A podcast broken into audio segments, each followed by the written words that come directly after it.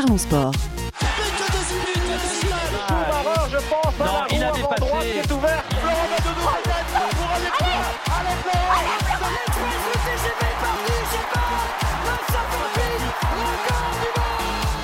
Parlons sport.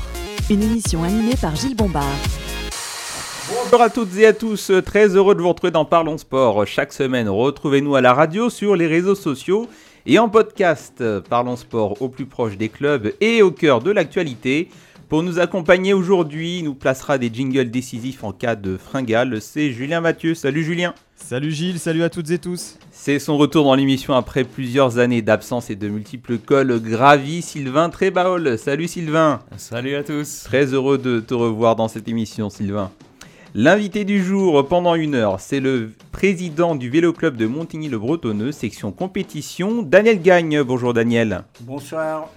Émission spéciale de cyclisme. Aujourd'hui, on va alterner ascension et descente dans les débats. C'est parti pour le sommaire.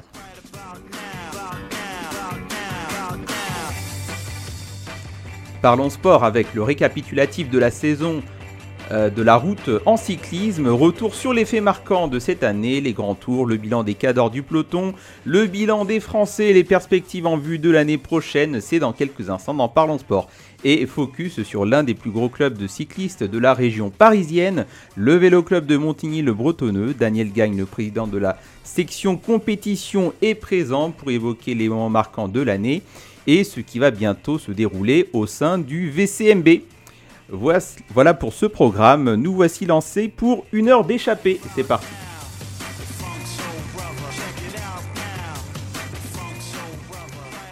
Bien messieurs, encore une année forte euh, en émotion et année forte tout court pour le cyclisme, année post-Covid, on le rappelle.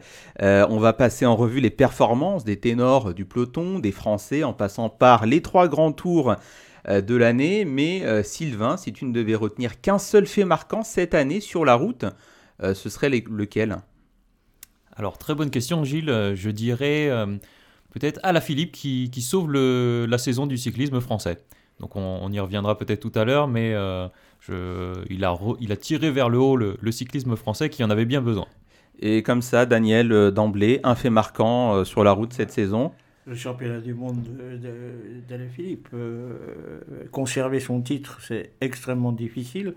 Et il a gagné plusieurs courses. On sait que quand on a un maillot distinctif, que ce soit un maillot national ou un, à plus forte raison un maillot de champion du monde, c'est très difficile de gagner des courses parce qu'on est la cible de tous. Donc Philippe, euh, à l'unanimité, comme ça, pour euh, l'effet marquant euh, de la saison. Alors on va revenir hein, sur le cas à la Philippe dans le bilan des Français. mais avant cela, je voudrais qu'on aborde peut-être le bilan des grands tours. donc on va rappeler que euh, Yann Bernal a remporté le Giro, que Pogacar a remporté à nouveau le Tour de France et que Primo Roglic a remporté à nouveau euh, la Vuelta. Alors moi personnellement, ce qui m'a dérangé euh, cette année, c'est qu'on a eu des vainqueurs dont le maillot de leader n'a pas été contesté durant, durant la compétition. Bernal n'a pas vraiment eu de concurrence lors du Giro. Tour de France, alors il y a eu un cataclysme chez les concurrents de Pogacar, mais qui s'est imposé haut la main. Et euh, pour la Volta, eh bien, euh, Roglic n'a pas du tout été euh, inquiété. donc des compétitions un peu, un peu décevantes.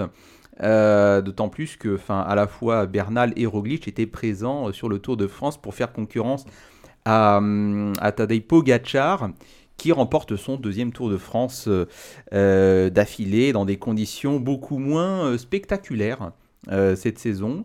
Sylvain, qu'est-ce que tu as pensé de ces trois, de ces trois grands tours euh, Giro, Tour de France, Vuelta Finalement, des, vainqueurs euh, sans surprise T'en attendais plus? Alors c'est vrai qu'on peut, on peut à, juste titre, euh, Gilles, être, être, un, peu, un peu déçu par le, par le manque de suspense, mais je pense qu'on on est déjà très content d'avoir pu avoir ces compétitions en période de Covid, donc très content que les, ces compétitions aient pu avoir lieu et pu avoir lieu dans de très bonnes conditions.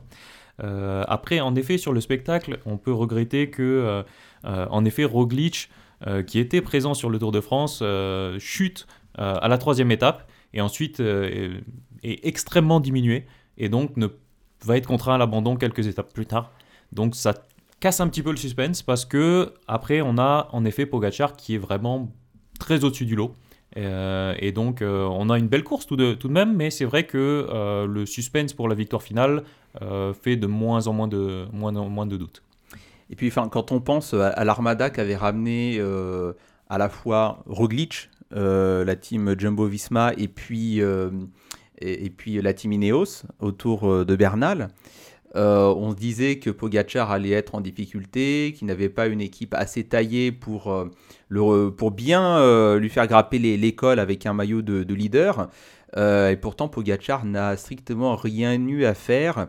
Ce, sont les, ce sont les seconds couteaux qui se sont battus euh, au, au nom euh, des équipes Ineos et puis euh, Jumbo. Vingegaard qui termine deuxième du Tour de France. Donc un jeune coureur, on ne l'attendait pas à ce niveau-là. Une surprise. Et puis Richard Carapace, qui sera quelques semaines plus tard champion olympique, euh, qui, euh, qui termine sur la troisième marche du podium, euh, mais pour le team Ineos.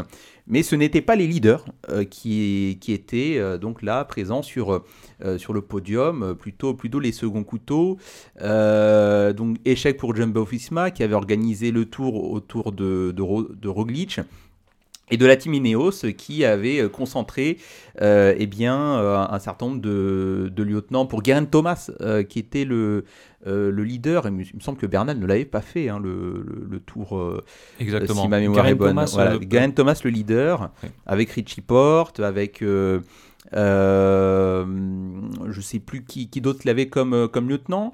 Mais bon, c'est finalement Carapace qui, qui s'est faufilé et qui a été finalement, au, au vu des circonstances, le leader d'Ineos. Effectivement, Gilles, et euh, on peut souligner que, que sur la, pour la Jumbo Visma, c'est à nouveau un échec. Euh, L'année dernière, ils se font battre euh, vraiment à la, à la toute dernière minute. Ouais. Et, euh, et donc cette année, ils reviennent avec beaucoup d'ambition, avec ce jeune coureur Vingegaard, mais qui n'est pas censé être le leader. Malheureusement, la chute de Roglic le propulse et finalement, il fait, il fait un très bon tour pour, son, pour, pour un coureur qui n'était pas censé être un leader. Mais en effet, Pogacar est, est quand même bien au-dessus. Peut-il être battu l'année prochaine, Daniel Gagne, Tadej Bogacar sur, euh, sur ce grand tour Là, avec le recul, hein, quand on, quand on se dit quand même que, on, en parlera après, hein, au niveau des transferts, Pogacar renforce aussi sa garde rapprochée. Qu'est-ce que vous en pensez, Daniel? Ah, de toute façon, euh, une course, euh, elle n'est jamais jouée. Même si, même si c'est un hyper favori, ben, tant que la ligne d'arrivée n'est pas passée.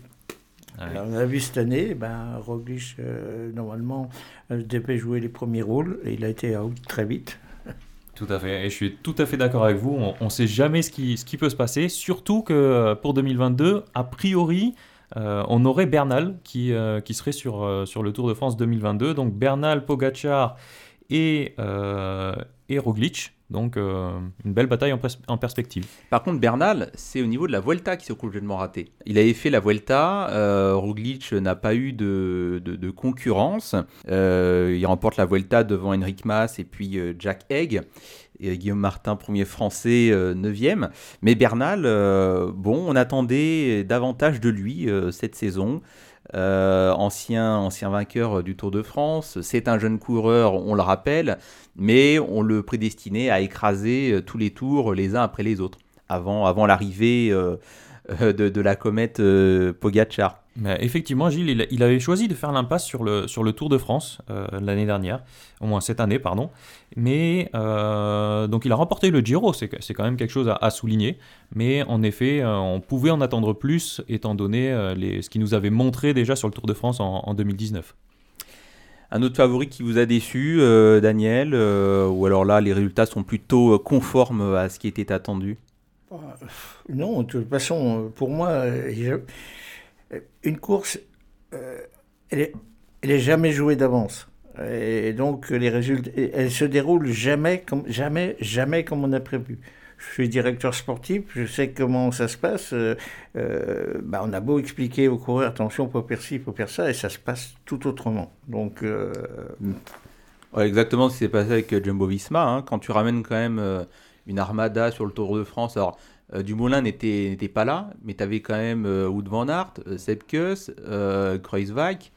euh, au- autour, autour de, Ro- de Roglic. Voilà, il avait quand même une équipe taillée pour, la montagne cette année. Et pourtant, bah, rien ne s'est passé comme prévu, comme vous le dites, Daniel. Alors, je, voudrais maintenant qu'on aborde la situation de certains ténors qu'on a surtout vus sur, sur les grandes classiques. Tout d'abord, le duel Mathieu Van Der Poel, Wood Van Aert, qu'on présente depuis euh, des années, et d'abord sur euh, les circuits de, de cyclocross. Euh, les deux ont, muté et ont, ont, évolué, ont fait évoluer leurs caractéristiques de coureurs et font davantage de route.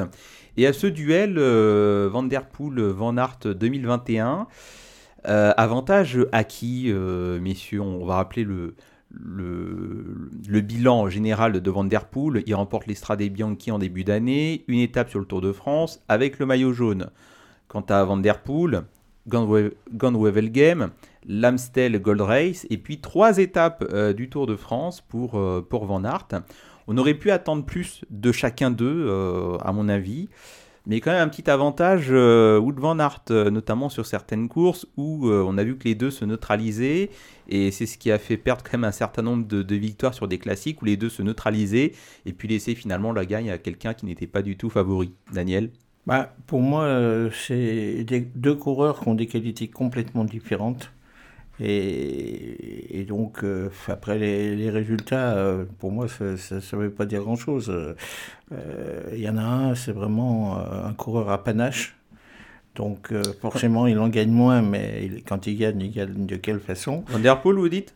Bah oui. Ouais. Et puis, puis l'autre, bah, il va vite au sprint, donc il peut, il, peut, prétendre gagner beaucoup de courses. Ouais, et sacré rouleur aussi, Van Aert. Sylvain, sur le duel?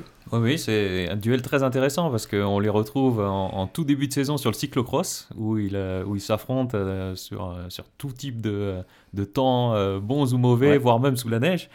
donc toujours très intéressant de voir en début de saison, mais le début de saison ne veut pas dire forcément ce qui va se passer derrière dans, le, dans la saison sur, sur route. Donc toujours très intéressant de, suivre cela. Mais là où, où je, vais peut-être dans, ton sens, Gilles, ils essayent d'être un peu partout.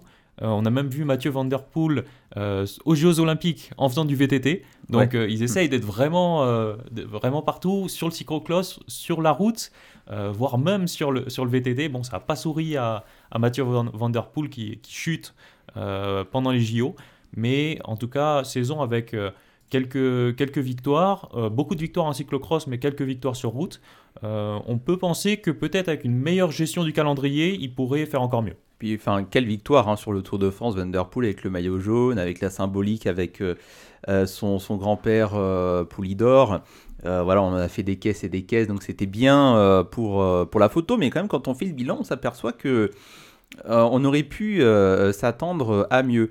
Et il y a notamment eh bien, le, comment dire, celui qu'on présente comme le futur grand vainqueur des grands tours Pogachar, qui s'est aussi illustré euh, sur des courses d'un jour, notamment sur Liège-Bastogne-Liège et sur le Tour de Lombardie remporté par Pogachar. Euh, donc finalement, euh, ce, ce Tadej Pogacar, un coureur assez, assez complet, puisqu'il est capable de gagner sur des grands tours avec ses qualités de, grimpeur, de rouleur, mais même sur les courses d'un jour. Alors après, vous allez me dire que comme le Tour de Lombardie, Liège-Bastogne-Liège, on, a des, tracés euh, qui sont euh, euh, favorables à, des coureurs. comment dire, qui sont capables d'enchaîner les, les, petits cols. mais finalement, ce ne serait pas lui, Pogachar, le grand vainqueur, tout simplement. Euh, tout, euh, tout, profil confondu, euh, le, grand monsieur de cette année 2021. Oui, je suis assez, assez d'accord avec toi, Gilles. C'est un, un, coureur qui est, qui est extrêmement complet, qui est bon rouleur, bon grimpeur, qui est très bon contre la montre. Donc c'est un coureur extrêmement complet. Et dans l'optique du Tour de France 2022, qui est aussi un tour assez complet, eh ben c'est potentiellement un, coureur qui, qui, peut être vu comme euh, peut-être le, favori pour, euh, pour l'année prochaine. Euh, alors je, voudrais qu'on aborde une déception. Je ne sais pas si vous, si vous, vous souvenez de Marc Hirschi. Marc Hirschi qui avait fait une super saison 2019 avec le maillot de la Sunweb à l'époque, transféré dans des conditions assez obscures chez Team Emirates, donc l'équipe de, de, de Pogachar. Et en, 2000, euh, en, en 2021, il- on l'a pas vu. On l'a pas vu, euh, Marc Hirschi. euh, alors que l'année précédente, on le voyait rivaliser quand même sur, sur certains grands tours et sur certaines grandes courses avec Alaphilippe, qui le battait même parfois. On se souvient de cette étape du Tour de France l'année d'avant, remportée par Hirschi devant Alaphilippe. On le présentait comme un potentiel favori lors des championnats du monde de 2020. Et cette année 2021, on ne l'a pas du tout vu, Marc Hirschi. Que s'est-il passé pour lui, Sylvain Alors c'est vrai que c'est vrai qu'on l'a pas vu et je ne je n'ai pas la réponse Gilles. Euh, Marc Hirschi complètement disparu des, euh, des radars, mais à l'inverse, euh, on a vu un coureur réapparaître que euh, qu'on avait peut-être là aussi euh, oublié, Cavendish. Donc d'un côté Hirschi qui disparaît et de l'autre Cavendish qui fait son grand retour à 36 ans. Donc euh, deux au moins deux, deux perspectives cette année complètement différentes, complètement inversées. Hirschi qu'on voit plus du tout et Cavendish qui revient au sommet. Cavendish qui a remporté euh, un certain nombre d'étapes sur le Tour de France. Il a battu le record euh, de victoires au total d'étapes euh, sur le Tour de France. Euh, il a prolongé hein, euh, son, contrat euh, d'une saison avec euh, la Quick Step et on, on peut s'attendre encore euh, à ce qu'il euh, batte euh, bah, les, les nombreux Français au sprint euh, au Tour de France l'année prochaine. Alors, alors pas forcément Gilles, parce que a priori son, euh, son directeur sportif privilégierait un autre coureur pour faire les sprints au Tour de France, donc pas sûr que Cavendish soit là. Euh, ce serait peut-être plutôt Philipsen qui, euh, Ah ouais qui serait sur euh, le Tour de France 2022. Bon, ils sont pragmatiques aussi, la Quick Step. hein. Ils peuvent embarquer euh, deux sprinters euh, et puis ensuite euh, euh, juger en fonction des circonstances. Daniel? Pas sûr, pas sûr, parce que euh, après euh, il y a des rivalités, des égaux à gérer, euh, c'est pas facile. Donc il faut vraiment que les choses soient claires au départ, qui est le sprinter. Il faut savoir que dans les équipes pro, ben, les 20 derniers kilomètres, c'est toute l'équipe qui travaille pour le sprinter. hein. Un, un avis sur, euh, sur Marc Hirschi quand on sait qu'on ne l'a pas vu euh, cette saison? Changement de club, enfin changement de D'équipe. cha- changement de maison. L'environnement oui, ouais. l'environnement, mais après. euh, euh, Donc ben, un plus gros contrat, mais oui, mais après, bon, il faut une adaptation à de nouvelles conditions. et l'adaptation, c'est peut-être mal faite, tout simplement. Et comme aujourd'hui, c'est tellement pointu, ça se joue tellement à pas grand-chose que vous avez un coureur qui marche ou qui marche pas. Bon, on va maintenant aborder euh, le, cas des Français. Messieurs, l'heure est grave. Alors, on va commencer par euh, la bonne nouvelle. C'est quand même Julien Alaphilippe euh, euh, qui remporte à nouveau la Flèche Wallonne cette année. À nouveau une étape du Tour de France avec le maillot jaune. Première étape du Tour de France. Il a le maillot jaune. On s'attendait à le voir un peu plus longtemps avec le maillot jaune. Finalement, le lendemain, c'est Van Der Poel euh, qui, euh, euh, qui lui met une attaque lors de la dernière montée à la Philippe est largué. Donc il ne le portera qu'un seul jour à la Philippe cette année. Le maillot jaune sur le Tour de France. Et puis, championnat du monde, effectivement, à la Philippe qui conserve sa couronne. Et avec quel panache Vraiment, il a réalisé une course incroyable en attaquant à plusieurs reprises. Donc il allé la chercher, cette, cette deuxième couronne. Il ne faisait pas forcément partie des grands favoris hein, de, de la course. Et vous l'avez, vous l'avez dit, il est difficile de, de gagner deux fois euh, euh, le championnat du monde sur des euh, profils de course aussi, aussi assez différents. Parce que bon, Sagan l'avait fait trois fois, mais trois fois sur des sprints. Euh, là, on, avait quand même des, des parcours euh, différents avec des équipes bien plus, bien plus préparées. Et à la Philippe, à chaque fois, qui allait euh, euh, la chercher, et, et- et cette, et cette année encore plus que, que l'année dernière.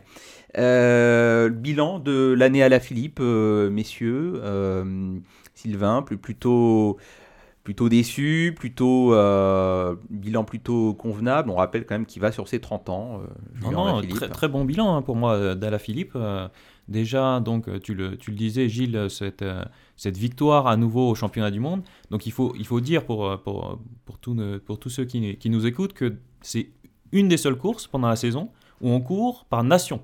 Donc, c'est-à-dire que vous courez avec des coureurs avec qui vous n'avez pas forcément l'habitude de courir. Vous courez avec les coureurs français et non pas avec votre team euh, habituel.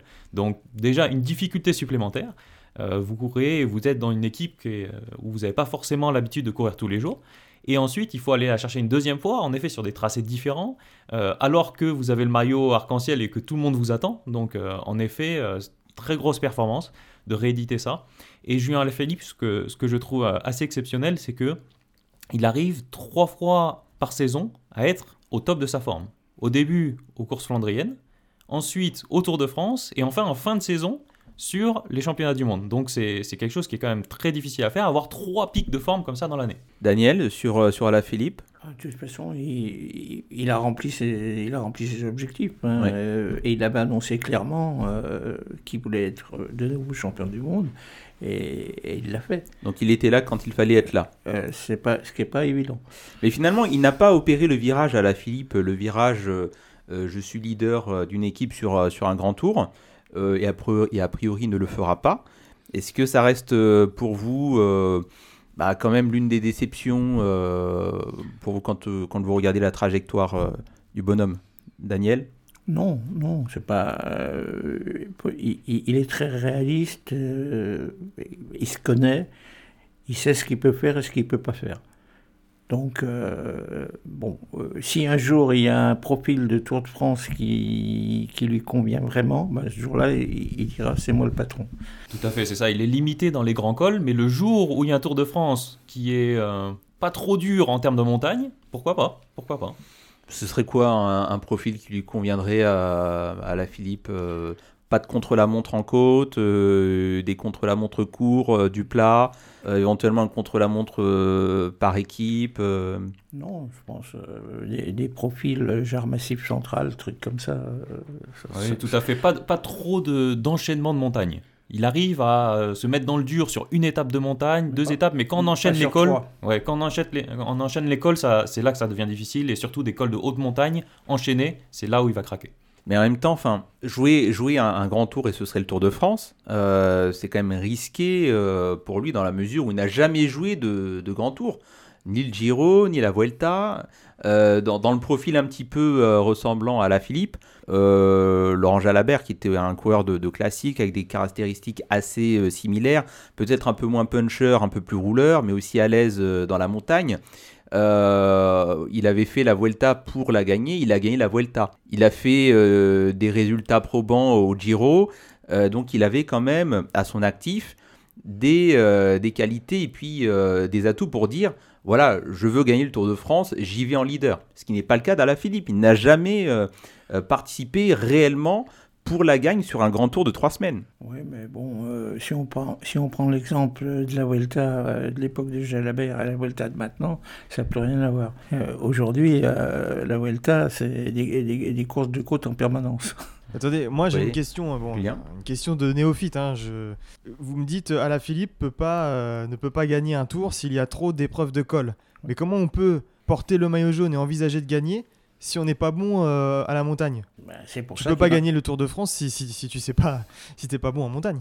Et c'est pas qu'il est, c'est pas qu'il est pas bon, mais il, il, il peut pas supporter physiquement un enchaînement de cols pendant 4 jours. Ouais, exactement, c'est tout à fait ça. C'est qu'il n'est pas mauvais en montagne, hein, il est plutôt, plutôt bon, mais il y a toujours euh, une dizaine de coureurs qui sont euh, bien plus forts que lui. Oui, Donc on- soit on, axe toute sa préparation et toute sa saison sur la montagne et on essaye de faire une performance quitte à sacrifier d'autres objectifs, ou alors on veut quand même jouer les autres objectifs et on peut pas axer toute sa saison sur la montagne. Oui, parce qu'on est d'accord que Alaphilippe euh, gagne toujours le maillot jaune au départ du Tour de France. Tout à Donc il y a peut-être un problème de préparation aussi.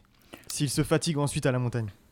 Non, non, mais on peut pas, on, on peut pas tout faire. Un, un coureur, il peut pas être performant 360 jours par an.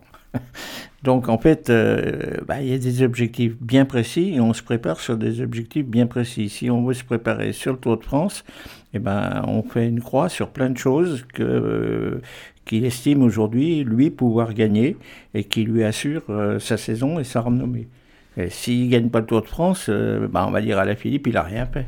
Alors, se- selon vous, Daniel, si on veut voir euh, Alaphilippe perdant sur le Tour de France, quelles sont les courses où, on- où l'on ne devrait pas le voir Euh, Les classiques euh, flandriennes, le championnat du monde en septembre euh, Ben, le championnat du monde en septembre, il risque, il risque d'être lessivé Ouais. parce qu'il n'aura pas récupéré euh, forcément complètement de- du Tour de France.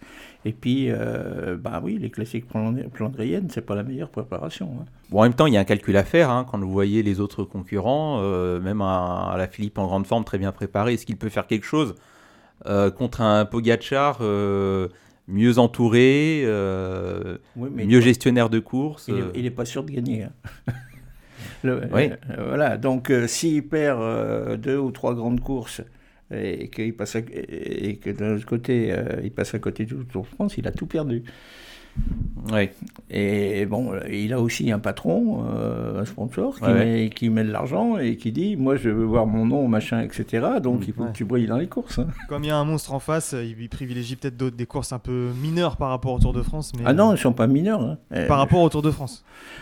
ah, c'est le Tour de France, c'est le Tour de France, mais euh, il y en a, et- et tout le monde rêve de gagner un Paris-Roubaix, par exemple. Ouais, donc il y a aussi euh, la volonté du, du sponsor, vous dites, euh, Daniel, Ah bah, où euh, la De Koninck Quick Step est une écurie euh, qui veut qui va aller chercher la gagne sur chaque course. bah, c'est sûr. Et donc Alaphilippe est l'un des meilleurs atouts de l'équipe sur certaines courses. Bah oui. Tout à fait. Et en plus, ça rapporte pas mal de points du CI quand, quand vous gagnez des courses. Donc euh, il faut pas que viser le Tour de France parce que si vous ratez, eh ben, les points ICI, vous en avez pas beaucoup. Et ensuite, eh ben, c'est dans, il faut être dans les, dans les tout meilleurs pour, euh, pour être dans la première division, entre guillemets, dans, dans le World Tour. Donc c'est c'est très important de ne pas axer toute sa saison pour une équipe uniquement sur une course et de, réussi- de réussir à avoir des points tout au long de la saison. Et puisqu'en cas de, de coup du sort, euh, Ah, des mauvaises chute, chutes, euh, voilà. Ça suffit. Trop d'aléas pour faire euh, all-in sur, euh, sur un tour. Euh, bon, à la Philippe, on, on va le suivre bien sûr en 2022 à nouveau avec un maillot euh, arc-en-ciel. Alors, ce n'était pas le seul Français qu'on a suivi euh, sur cette année 2021. Il y en a un qui m'a particulièrement déçu, vous allez me dire ce que vous en pensez, c'est Benoît Cosnefroy, euh, celui euh, qu'on présente comme un, un futur grand coureur de classique, en tout cas quelqu'un qui peut incarner la relève euh, après euh, à la Philippe.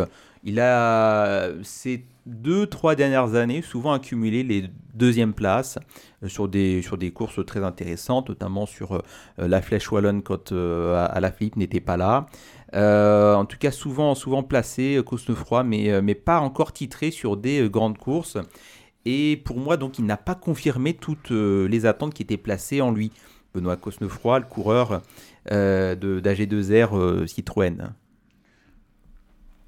Euh, Daniel Euh, oui, mais il faut savoir que bon, euh, le, le niveau, euh, enfin, le, niveau international, la concurrence internationale est énorme. Et déjà, quand on rentre dans les 5-6 premiers euh, de grandes courses comme ça, pour un Français, c'est un exploit.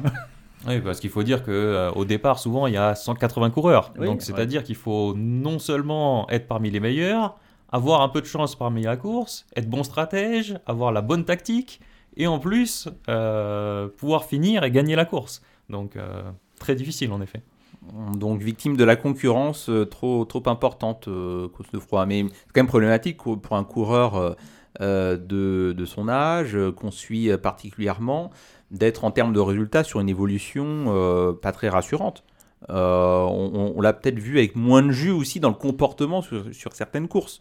Benoît Cosnefroy. Non, c'est pas l'impression qu'il vous a laissé, euh, Daniel? Non, non, personnellement non, mais bon, ça n'a pas été sa meilleure saison, mais pff, et ça- la réussite, c'est- Ouais, ça, ça se joue tellement un peu ça de se choses parce que peu de choses. parce qu'il y a tellement de Français que quand, quand on réfléchit aux années précédentes qu'on présentait comme le futur gagnant du Tour, le futur euh, gagnant de euh, toutes sortes de courses, et finalement c'est des coureurs qui sont bons, qui ont fait des résultats, mais qui sont pas parvenus à être au, au top euh, au top du top. Euh, donc euh, oui, peut-être. Le, le- le sport, c'est une pyramide. Euh, bon, ben, il a un niveau qui n'est pas forcément le dernier niveau. Et quand on n'est pas au tout dernier niveau, euh, au dernier niveau, ils sont 4, 5, euh, voilà. Et quand on n'est pas à ce niveau-là, ben, c'est difficile de gagner derrière. Euh, Messieurs, une question. Où sont nos grimpeurs? Nos grimpeurs français, où sont-ils? Alors j'ai regardé un petit peu euh, ce, que les, ce que les Français avaient fait sur les, sur les trois tours. Donc on a, euh, on a sur, le, sur le Tour de France un, un Guillaume Martin qui Ouais. termine 8e, un David Godu 11e. Donc euh, on pourrait dire, et comme tu le disais tout à l'heure, un peu décevant, mais d'un autre côté, faire un top 10 dans, dans un grand tour. Et, et pour David Godu, c'était presque, donc euh, 11e. Euh, c'est quand même une grande performance. Euh, alors bien sûr, on n'en parle pas beaucoup, on trouve que c'est décevant, mais il est quand même arrivé sur 180 coureurs dans les, dans les 10. Euh, on attend toujours plus, mais c'est vrai que ces dernières années, on n'a pas de Français euh, en mesure de gagner le Tour de France. Et je pense que ce sera vrai encore pour 2022. Aujourd'hui, je suis incapable de vous citer un coureur français qui serait en mesure de gagner le Tour de Non, France. Thibaut Pinot, Thibaut Pinot. Non, je rigole. non, mais souvent, euh, voilà, on, on parlait de, de parcours type euh, de, de Tour de France pour avantager certains coureurs. Il y a eu certaines années où on disait Ah, c'est un tour pour, Thibaut Pinot, ça. Oui. Et, puis, euh, et puis finalement, bah, Thibaut Pinot, on- voilà, malheureusement, là, euh, je ne sais pas si on le reverra à son meilleur niveau, malheureusement. Même si on le revoit à son meilleur niveau, je pense que si, on pourra le revoir à son meilleur niveau, mais euh, ben, vous avez des coureurs qui tiennent pas trois semaines, euh, la pression qu'il y a pendant trois semaines. Euh, et, et je pense qu'il en fait partie. Voilà. C'est pas une question de forcément de physique, c'est une question de, de, de mental. Euh, Est-ce le- que le, le point de non-retour n'a pas été atteint avec euh, Thibaut Pinot, euh, lui, et puis, euh, et puis euh, sa santé mentale, puisque vous l'avez dit, euh, ses problèmes physiques sont avant tout dus à des problèmes de gestion de stress pour lui. Oui, oui. Oui, mais ça, euh, euh, je veux dire, c'est, on, on le sait, hein, le, le vélo, c'est, c'est les jambes, mais c'est, c'est, autant la tête que les jambes. Mais, Ça- mais, mais le temps passe, c'est ça le problème pour Thibaut Pinot. Ah ben oui, mais bon, euh, il- il- s'il rate le train, il rate le train. hein, Bon, en, tout, en tout cas, on désignait David Godu comme le successeur de Thibaut Pinot, comme le coureur pouvant être très fort dans la montagne. Euh, mais on, on le disait déjà il y a, il y a 4 ans, on le disait aussi il y a 3 ans, on le disait il y a 2 ans, on le disait l'année dernière, et puis finalement, euh, il est bah, pas- fait, il fait pas top 10 euh, d'un Tour de France. On attend beaucoup mieux de, de David Godu. Ouais, mais bon, euh, il est pas si vieux que ça, lui. hein. Oui, mais encore une fois, quand je vous parlais de, de trajectoire euh, tout à l'heure, on, on est plutôt sur euh, une stagnation. Mais c'est le niveau français. hein. ouais. On on voit, on est très bon chez les juniors, et dès Mhm. qu'on sort des juniors, on n'est plus là. Alors, Alors que, que- comment, comment vous l'expliquez? Bah, je Il n'y a sais pas, les bonnes euh, structures d'entraînement Je sais euh, pas. euh, apparemment, il y a des choses que, nous- que les étrangers savent faire et que nous, on ne sait pas faire. Bon. Sylvain, sur, euh, sur David Godu. Oui, sur David Finalement, Godu, euh, en effet. 11e euh, place, mais c'est pas un top 10. euh, et puis tu le vois pas. euh, Enfin, il y, a des coureurs à chaque fois dans le top 20, et c'est le cas de, de Guillaume Martin, qui se font totalement larguer dès la première semaine, qui réussissent à se glisser dans une échappée sur la deuxième semaine et qui réussissent à, à prendre 15-20 minutes comme ça et qui se retrouvent d'un seul coup Oui. dans le top 10. Oui, et donc mais- finalement, c'est pas vraiment révélateur du fait qu'ils étaient vraiment à l'attaque avec les meilleurs sur l'école décisif. Oui, mais en fait, ils se font larguer la première semaine volontairement pour pouvoir justement, parce que sinon, euh, s'ils ont, si, ne sont pas largués, ils ne peuvent pas partir dans une échappée. Hein. Ouais, mais enfin. euh, Ah bah si, mais c'est comme ça, là, malheureusement. Ouais, Alors ça, c'est pour les coureurs qui ne jouent pas le classement général, en effet. Ouais. Parce que si on joue le classement Si- général, on on, peut pas- va essayer de ne pas se faire Ouais. détacher la première semaine. Mais si on veut gagner une, une victoire d'étape, Eh on ben, a tout intérêt d'être assez loin pour pouvoir partir. Donc des là- des là- je- comme Godu. euh, enfin, Donc on- Godu, par contre, lui, Ah oui, normalement, il s'il joue le général, il ne pouvait lui, pas partir. lui, euh, lui, il doit, euh, il doit faire très attention. il doit en première semaine, Il, il doit Euh, résister. Il peut pas se faire larguer comme ça euh, dès les premiers cols. Euh, Tout à fait, tout à fait. Euh, Si- S'il veut jouer le classement général, il faut ne pas prendre de bordure, il faut faire très attention aux chutes, être bien placé, et ensuite, dans la montagne, il faut être, euh, faut être devant. Et euh, il ne faut bien sûr pas se faire lâcher dans, dans- dans les premiers cols. Et euh, on serait tenté de lui, donner, de lui donner du temps, de dire, bon voilà, encore un an, deux ans, trois ans. Mais quand on regarde les jeunes, les jeunes qui, sont, qui sont là, je regardais un petit peu les, les âges des différents coureurs. Vous avez Egan Bernal qui a 24 ans, Pogacar qui a 23 ans. Donc c'est pas forcément qu'une question d'âge et rien ne Non. dit que en, en vieillissant que David Godu deviendra meilleur qu'eux.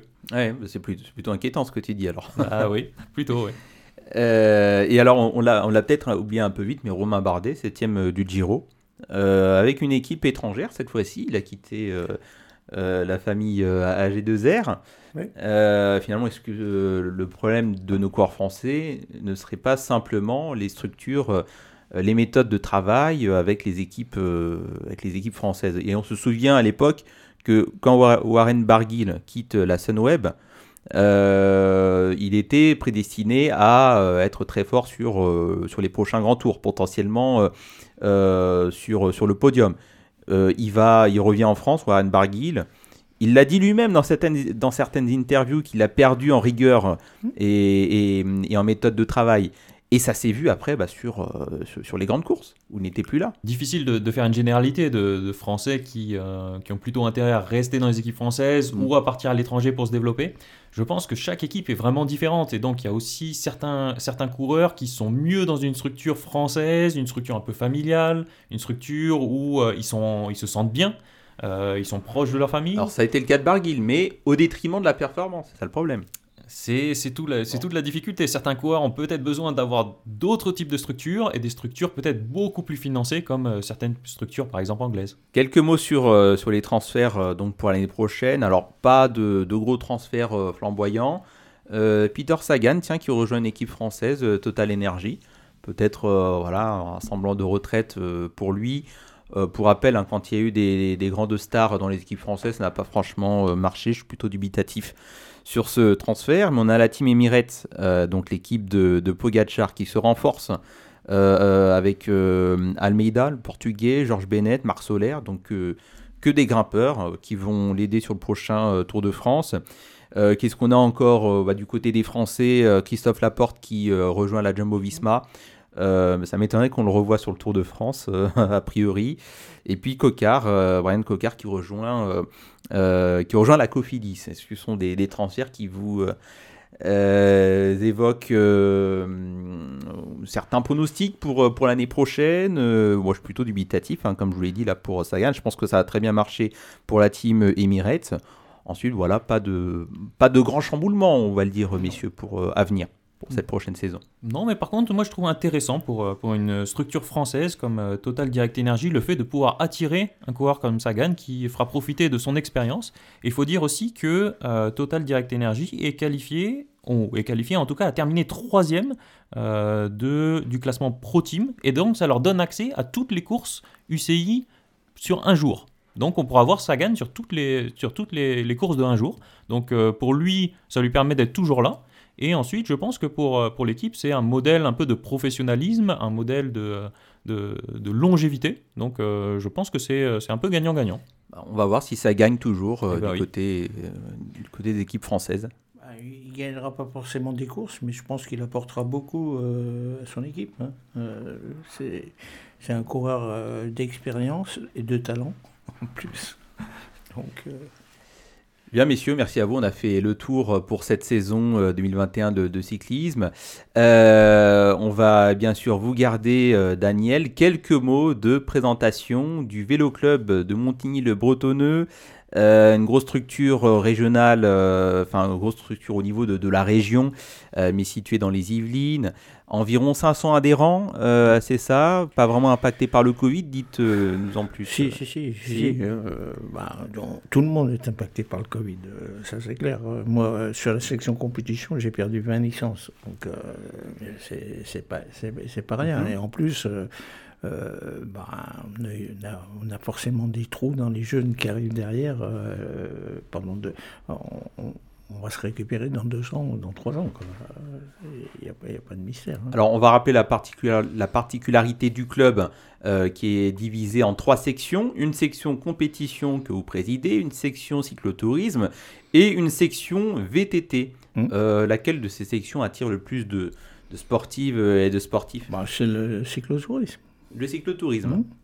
Ouais, maintenant ils sont presque à égalité euh, avec le BTT parce que euh, le BTT a une grosse, a une grosse école de jeunes Mhm. où il y a quand même euh, 70 gamins. Donc, euh, Alors, c'est quoi la différence entre la section compétition et la section euh, cyclotourisme euh ah bah, les, les cyclotouristes, déjà, si vous voulez, la Mm. moyenne d'âge, euh, c'est peut-être euh, 55 ans et euh, la, la section compétition, c'est 20 ans. ou 24 Plutôt ans. une section vélo-loisir. euh, Bah, c'est le cyclotourisme, c'est- des loisirs, c'est de, la, bon, c'est de la promenade, etc. Mmh. La compétition, on se met un, dos- on se met un dossard euh, sur le derrière et euh, un, deux, trois partés. Donc, euh, avis aux amateurs de promenade euh, en vélo hein, pour euh, la section cyclotourisme. Euh, on va s'attarder avec vous, Daniel, sur la section euh, compétition. Bilan de l'année 2021, 103 courses, 19 victoires, Ouais. deux titres euh, régionaux. Oui, oui, c'est même. Plutôt un bon bilan, ça? C'est un bon bilan, mais 55 podiums quand même. Oui. Sur 103 courses. Ça fait quand Ah même. euh, Ça fait une, une course sur deux où il y a un coureur de Montigny sur le, sur, sur- sur le podium. Donc, quand même. oui, non, c'est un, bon- c'est un, un bon. un bon un- ça aurait pu être une année exceptionnelle si elle avait été complète, parce qu'il faut dire Ouais. que euh, a commencé à courir au mois de- euh, pratiquement à la mi-juin. Donc c'est quand même une année euh, pour nous très très très récente. Mhm. Euh, une année normale, c'est pas 103 courses, c'est 200. Ouais, donc il n'y a pas eu un effet de, de report de course. on- Il y a Bah, eu des si, courses annulées. Si, et puis, si, euh, mais euh, bon, euh, il y a un nombre de dimanches. euh, le calendrier, euh, il a fait comme ça. Euh, voilà. Et puis alors, vous participez à toutes les courses organisées par euh, les différentes fédérations. Euh, ça Non, demande une, sacrée. Non, non, pas toutes les fédérations. On n'est que, Ouais. on est que dans deux fédérations, euh, la FFC, La et la FGT. la FGT, mais ouais. bon, l'activité principale, c'est la FFC. Mhm. Euh, le, le- bon, le niveau, euh, c'est la FFC. La, la c'est plus de la compétition. Euh, je dirais, euh, sans être péjoratif, c'est de la compétition plus loisir. Si vous prenez le, départ d'une course euh, où il y a 70 personnes, il y a 5 coureurs qui peuvent gagner. Si vous prenez la, même, cou- enfin, la même course en FFC, il y a 40 coureurs qui peuvent gagner. Un niveau de compétition plus relevé en Ah oui. FFC. Ouais. Ça- Ça n'a rien à voir. hein. Euh, un, fait, un fait marquant euh, cette année, euh, un point positif et puis une déception pour, pour le VCMB compétition, ce serait quoi? Euh, Moi, bah, le fait marquant, c'était les résultats des cadets. Euh, En, en cadet, on a le- il y a eu trois titres décernés, un sur piste pour l'Omnium où on, met, on fait premier, troisième, un sur route où on fait premier, troisième, et un par équipe où on gagne. Donc, je vois parce que là, c'est vraiment euh, exceptionnel. Maintenant, euh, la victoire qui m'a fait le plus plaisir, c'est certainement la victoire de Gabriel Le Propos au Signal des Coupes, qui est une, Ouais. une très grosse course nationale junior. Dans l'Orne Euh, ouais, Ouais. euh, où, où il gagne tout seul en lâchant tout le monde sur le plat alors que c'est un grimpeur. Ouais, c'est un parcours un peu sinueux quand même, non? Ah, non, c'est un, parcours qui est un parcours qui est très qui est très difficile parce qu'il y a des bosses euh, très Ouais. difficiles, sauf qu'elles sont loin de l'arrivée et que pour euh, pour redescendre, euh, pour revenir à Alençon, euh, il y a pratiquement 20 km de, de faux plats descendants. Donc euh, généralement, euh, les, les échappées qu'il y a avant, et on les revoit pas. Mm. Et le la course se joue sur un circuit final dans Alençon qui est pratiquement tout plat et où il y a bon, un tout petit bout de... Mais c'est même pas un raidillon, c'est un, un faux plat qui monte légèrement. Et une fois sur dix, ben, c'est là que ça se joue, à, Alors, la, à la pédale. Alors comment, comment s'est construite euh, cette victoire euh, co- Comment est-ce qu'on accompagne euh, des, des coureurs à l'approche d'une course C'est quoi? Est-ce qu'on est sur une grosse structure avec un directeur sportif du VCMB Ah ben, qui se déplace Oui, oui, bien chaque sûr. fois? Ah oui, Ouais. oui, oui, oui. Ouais, ça, c'est des courses où on déplace une équipe de cinq coureurs. hein. Mhm. Euh, Cinq coureurs, euh, un directeur sportif, un mécano dans la même chose que ce que vous voyez chez les pros, mais à, Ouais. à- à- à un niveau moindre. Et alors tout s'est tout s'est passé comme prévu euh, selon le plan euh, Ouais, tout s'est passé euh, mieux, mieux que prévu. Ouais. mais voilà. Ah. De toute façon, c'est la course. hein. Moi, j'aurais, Ouais. j'aurais pas parié que ce jour-là, la course allait se disputer de cette, de cette façon, de la façon dont elle s'est disputée. Mais c'est comme je vous ai dit, c'est de toute façon quand on peut expliquer tout ce qu'on veut, ça sera jamais ce qu'on a prévu. Et, et alors, comment ça se passe euh, dans, quand vous suivez des courses? Est-ce que c'est vous qui donnez des consignes? Est-ce qu'il y a des consignes avant course et après Bah, le en- coureur est libre de. Je- moi, je ne suis pas partisan de brider, de, de brider les, les coureurs, euh, surtout, à- surtout à cet âge-là. euh, c'est pas, je vois, bon, on a fait un, un- un flop, comme c'est pas possible au niveau de l'Île-de-France, au, au niveau du championnat de France, qui était organisé le comité Île-de-France, donc euh, sur notre territoire. On n'a pas été foutu de ramener une seule médaille. Euh, tout simplement, euh, bah, bah, par exemple au niveau des cadets où on avait une équipe compétitive et euh, bon, où on a donné des consignes aux coureurs que moi, je- bon, ouais, j'ai pas mon mot à dire puisque j'avais pas mon, mot- mon mot à dire, mais jamais, jamais on pouvait, on, on pouvait donner des consignes comme ça. C'est pas possible. Alors, en, en parlant de consignes, il y a les oreillettes ou pas sur les courses Non. en amateur? C'est interdit ou c'est une Ah, c'est inter- interdit. Interdit. sauf sauf sur les contre-la-montre. Les contre-la-montre, on y a droit. C'est quoi la, la justification? C'est Bah, de toute façon, euh, le moi, fait de guider un petit peu pour pas qu'il se il n'y a, plus de course. Si vous, ben, pour moi, il n'y a plus de course avec des oreillettes. Euh, on est dans la voiture, on a la liste des concurrents, on a la liste des échappés. Euh, c'est pas comme ça qu'on va apprendre à un jeune à courir. hein. Euh, on lui dit bah, là tu bouges pas, là tu vas, là t'envoies un machin. Ouais. Non, Ça se euh, justifierait davantage euh, dans le milieu professionnel, le fait qu'il y ait des oreillettes, ou vous êtes totalement contre euh, Daniel Gagne? Moi, je suis plutôt contre, Ouais. d'une façon générale. D'ailleurs, il n'y a qu'à voir, les championnats du monde, il n'y a pas d'oreillette. Et on a une autre course. Euh, Gabriel Le Provo, donc, qui est arrivé tout jeune hein, au, au VCMB, Ouais, ouais. Euh, il sera toujours là ou pas l'année prochaine? Ah bah non, euh, là, il, va, il va rejoindre une DN1, euh, ce, qui est, ce qui est normal. hein. Alors, une DN1, pour ceux qui, nous écoutent, Ben, c'est quoi? Après, euh, disons qu'au niveau du, du, du- du cyclisme amateur, il y a euh, des, des divisions nationales, comme euh, première division, deuxième, troisième division, donc DN1, DN2, DN3. Donc là, il rentre dans, il, il est pris dans une DN1. Après, euh, ce sera, à lui de continuer sa voie. Donc, c'est prometteur pour la suite. Euh, oui, ben, ben, il a du boulot, mais il a, Mhm. il- pour moi, il a, il a un potentiel énorme. Euh, c'est un coureur qui, bah, qui, qui peut être un futur leader euh, chez les pros. Voilà. Alors- ça, ça, c'est un grimpeur, par contre. Ouais. Euh, Est-ce que je peux vous c'est dire une bonne que chose. Peux vous dire que- je peux vous dire que sur un, sur un, sur un col de 20 km, là, il n'y a pas beaucoup de gens qui peuvent rester dans sa roue. Ça sent bien. Bon, je je poserai quelques questions après hein, sur les, méthodes d'entraînement euh, dans le coin, mais euh, toujours là pour euh, qu'on fasse le focus sur les résultats du VCMB. Au niveau du cyclocross, pareil, chez les cadettes, on a eu une championne Île-de-France. Oui, oui, ben, c'est la, disons pour moi c'est pas une surprise, mais c'est la, la, bonne surprise de ce début de saison en cyclocross, puisque on a une fille, on n'en a qu'une, hein, Donc, une- Maya. euh, Maya qui, est, qui est cadette et qui a commencé le cyclocross. euh, ben, le championnat c'était son sixième cyclocross. Bon, euh, il faut dire qu'en Ile-de-France, elle n'a pratiquement pas de concurrence. Le premier cyclocross, elle fait deuxième euh, à 5 secondes de la première, mais elle avait un boyau qui se décollait, donc elle s'est arrêtée au moins 6 fois pour le remettre sur sa, pour le remettre sur sa roue. Après, elle a gagné tous les autres cyclocross en Ile-de-France. Le premier cyclocross, disons, un peu relevé euh, qu'elle ait fait, c'est à Wissou, euh, la Coupe de France des minimes cadettes zone nord, où elle fait troisième. Et là, euh, ce week-end, on était à 3, donc à la dernière manche de la Coupe de France de cyclocross, où elle fait 16e en, étant tombée à 250 mètres de la ligne, où elle a perdu 5 places, parce que le temps qu'elle elle a fini euh, à pied. Alors, par rapport euh, aux, vocations qu'il y a au niveau du, du VCMB, euh, on a vu ces dernières années qu'on a quand même beaucoup plus de, de, médiati- de médiatisation de manière générale du VTT, du cyclocross, notamment euh, euh, chez les féminines.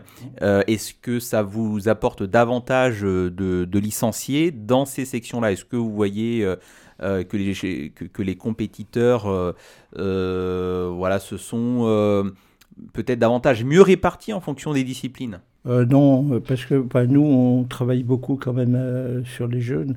Et, et les jeunes, de toute façon, on ne les spécialise pas. Euh, disons, ils ont une activité hivernale et une activité été. Mais les jeunes peuvent aussi s'identifier à des euh, à, à des modèles, à des Ah oui, à des oui. stars. euh, Ah oui, Pauline oui, bah, c'est- Ferrand-Prévot, Loana bah Lecomte. euh, J'imagine que ça bah donne bien- envie à certaines euh, Oui, oui, bah, jeunes filles. Oui, mais c'est- sûr qu'elles ont toutes plus, plus ou moins des modèles. hein. Il n'y a, a- y a pas de souci. Donc, Mais malheureusement, euh, le cyclisme féminin, elles ne sont pas assez nombreuses.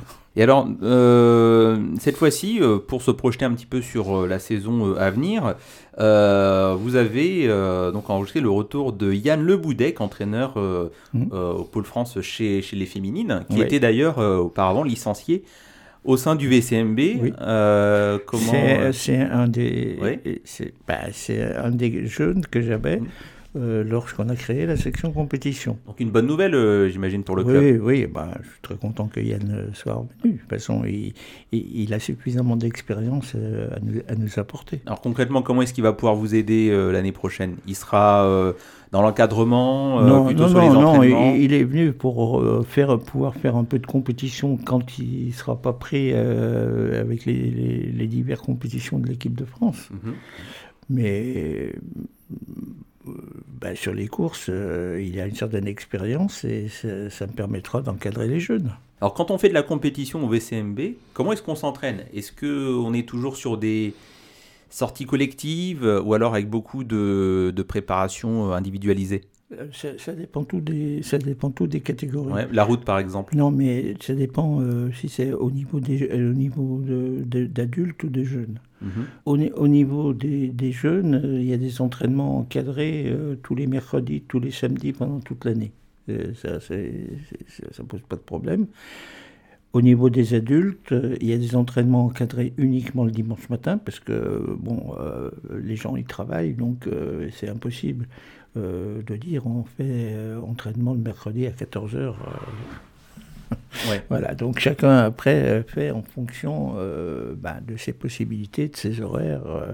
C'est sûr que l'hiver, euh, c'est pas la période la plus favorable pour les gens, parce que nous, on a besoin quand même de rouler quand il fait jour. Rouler la nuit, c'est pas très agréable.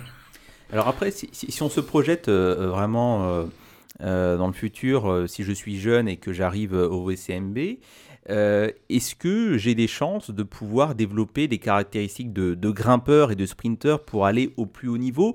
Est-ce qu'on a en Ile-de-France euh, les parcours adéquats pour pouvoir progresser euh, sur certaines caractéristiques pour pouvoir développer des, des- des qualités de, de grimpeur notamment euh, C'est euh, pas possible. euh, Il n'y a, pas- il y a pas de montagne, donc c'est pas Euh, possible. oui, euh, quand euh, les côtes les, plus, les, les- les côtes les plus longues faisant à peine 2 km, c'est difficile de, euh, faire un peu grimpeur. Mais euh, le problème, c'est que euh, ben, dans les, on a des gènes qui font qu'on a des qualités ou qu'on ne les a pas. Euh, on est naturellement sprinter, après, il faut, le, faut le travailler, il faut le développer. On est naturellement grimpeur ou on ne l'est pas, ou on est rouleur. Moi, quand j'étais coureur, euh, j'étais bien dans, des- dans, dans, dans, dans- des tant qu'on était sur le grand plateau. Dès qu'il fallait mettre le petit plateau, c'était fini. Par Ah contre, ouais. j'étais un très bon rouleur. Bon, et, toi, Sylvain, t'étais t'es destiné à quoi? Ah, moi, j'étais plutôt rouleur. J'étais plutôt rouleur. J'aimais, Voilà. pas trop quand ça montait. Mais euh, c'est vrai que euh, vous, vous le disiez très bien. C'est, euh, c'est, on a des qualités intrinsèques et ensuite il faut les travailler. Et ce qu'il faut dire aussi, c'est au niveau des jeunes euh, et pour tous ceux qui nous écoutent, apprendre à courir. C'est, vraiment quelque chose d'im- d'important. C'est, Ah oui. pas juste faire du vélo. On apprend à courir. On apprend les stratégies. On apprend à bien se placer. On apprend à se protéger du vent. On apprend à rouler en peloton. Vous pourrez euh, sûrement le, le dire beaucoup mieux que moi, mais, Ouais, mais ça s'apprend en fait de courir. Mais bien sûr. Et puis, il y, a- y a toute une, il y a des techniques à acquérir. quoi. Il n'y a, pas de mystère. Là, pareil, en, en cyclocross, euh, bah, je vois. Euh, Si on parle de, on parlait de Maya tout à l'heure, euh, Maya il y a un mois et Maya maintenant, euh, ça n'a rien à voir parce qu'on a fait, de la- on a travaillé de la technique et qu'elle a certains gestes techniques qu'elle sait faire qu'elle ne savait pas faire avant. Et donc ça, vous leur transmettez Ah à chaque entraînement, et c'est pour ça aussi que c'est important de, faire des cours collectifs. Bien sûr. Alors, on va parler un peu de pistes maintenant, puisque Oui. en termes d'infrastructure, on va bientôt fêter les, les 7 ans euh, de l'inauguration du Vélodrome de Saint-Quentin en Yvelines. Euh, donc, grande euh, enceinte, on retrouve tous les professionnels euh, de la piste, euh, tous les pistards français s'entraîner au quotidien, quand ils le peuvent en tout cas. Est-ce qu'on a assez de, de recul, là, 7 ans plus tard, pour estimer l'impact que l'enceinte a eu sur les clubs aux alentours, un grand Bah, club euh, comme vous. Qu'est-ce qui a changé dans le fonctionnement Bah, du VCMB avec euh, le Vélodrome? Bah, la section compétition est née avec le vélodrome. C'est pas compliqué. C'est le vélodrome qui a fait qu'on a eu une section compétition qui s'est créée, sinon elle n'existerait pas. Donc le Vélodrome vous sert de structure d'entraînement? Non, non, pas, mais c'est l'engouement du vélodrome, euh, les demandes qu'on a eues, notamment de jeunes, machin, etc., qui a fait que, euh, bah, euh, pour, pour répondre à la demande, on a créé une section, une section compétition. Donc ça fait une sacrée tête de gondole Ah quand oui, on oui. est euh, un club local euh, à côté. Quand, euh, quand on va en déplacement à droite à gauche, euh, Montigny, c'est où? Bah, On leur dit, euh, c'est le vélodrome de Saint-Quentin en Yvelines. Bah, ils connaissent tous. Hein. Alors, on, on- on va se projeter aussi euh, et sur les Jeux Olympiques. C'est dans un peu plus de deux ans. Et puis, euh, euh, pas très loin euh, de, de chez vous, il va y avoir l'organisation du VTT sur la colline d'Elancourt. Mhm. Euh, donc ça, c'est officiel. Et est-ce qu'il y a euh, des synergies aujourd'hui entre le comité d'organisation euh, des Jeux Olympiques et puis euh, des clubs qui se situent proches des infrastructures pas, du- pas du tout. Pas du, élues pas du tout. Non. De toute façon, euh, euh, le- faut savoir que quand il va y avoir les Jeux Olympiques, euh, par exemple, toute la Fédé, et le comité ré- euh, national et tout le comité régional, tout ça, on les vire de leurs locaux pendant euh, quatre mois. Ouais. Donc il y a vraiment la main mise sur euh, Ah oui, le comité d'organisation, aucune marge de on a- manœuvre pour. on n'a n'a pas un mot à dire. Alors que des synergies pourraient être intéressantes parce que certains sites, quand ils sont construits, on pourrait penser à la suite. À se dire, bon voilà, on fait un site pour les Jeux Olympiques, euh, et c'est très bien, mais réfléchissons aussi pour que ça profite aux clubs qui sont autour et qui puissent l'utiliser euh, dans un second temps après les compétitions. Mais euh, c'est peut-être euh, c'est Oui, peut-être bah, ça, cet aspect-là qui est, au- qui ça- est ça, pas c'est- réfléchi. Ça, bon, ils disent que euh, oui, mais euh, en réalité, euh, vous savez, le vélodrome, euh, c'est très compliqué pour nous d'accès. hein. D'accord. Est-ce qu'il y a des dates là que vous pouvez nous annoncer euh, pour, euh, pour l'année prochaine, euh, Daniel Gagne Des dates à ne pas manquer euh, si vous vous intéressez à l'actualité du VCMB Ah, BCMB tout court, autrement, il y a quand même il va y avoir les championnats. les- Allez-y, les- allez-y. Il va y avoir les championnats du monde sur piste quand même. Alors oui, oui, ça bien sûr. Et, et on y sera euh, cette année du côté euh, du Vélodrome. Soyez-en sûrs. Euh, Nous, au point de vue organisation, bah, on a quand même pas mal d'organisation, puisque le 19 mars, on a sur la base de loisirs euh, une épreuve euh, de, de la Coupe d'Île-de-France des écoles de, VTT. Le 27, on a le Grand Prix de Montigny qui s'adresse là aux seniors départementaux. Après, qu'est-ce qu'on a On a une course à trappe le 24 avril sur la zone industrielle. Après, on a Mani, Maniliamo le 19 juin, où là, c'est un peu la fête des jeunes, puisqu'on a trois courses, une course minime, une course cadet et une course féminine minime cadette. et au au niveau du parcours, ça monte un peu, Magny, hein, quand même. euh, non, non non, il y a une petite bosse, mais c'est pas... Ah, moi, déjà, j'ai du mal à la faire en voiture, hein, quand même. Euh, et puis après, euh, qu'est-ce qu'on a fait? Août On a bah, une course qui monte un peu plus, puisqu'on utilise la bosse de Champ-Romerie. Euh, ben, c'est un circuit vers Dampierre, euh, Dampierre Lévis euh, qui est pour les seniors deuxième et troisième catégorie, et juniors. Et puis, euh, entre-temps, entre-temps ben, là, on va avoir, euh, le 13 février, on va organiser au Vélodrome euh, le, le championnat d'Île-de-France de l'Omnium. Eh bien, vous avez été complet, euh, Daniel. Merci, merci beaucoup. Donc, si vous voulez euh, avoir davantage de renseignements sur le VCMB et sa section compétition, allez notamment sur la page Facebook euh, euh, régulièrement actualisée ou sur, sur le site internet du VCMB section Et- compétition. Et maintenant également sur, sur Instagram. Ouais, j'ai vu. Vous êtes déployé sur, sur Instagram il y a pas très longtemps, mais ça fera de, de belles images euh, de, de vélo. Merci Daniel Gagne euh, d'être venu dans Parlons Sport. Merci Sylvain, ce fut un plaisir de t'avoir à nouveau parmi nous. Merci Gilles. Merci Julien. Merci à toi, Gilles. Salut à toutes et On tous. se retrouve très bientôt pour un nouveau Parlons Sport. Allez, bonne semaine.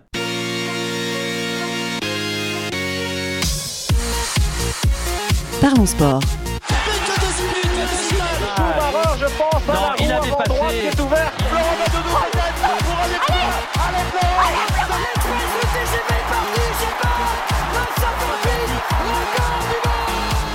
Parlons sport. Une émission animée par Gilles Bombard.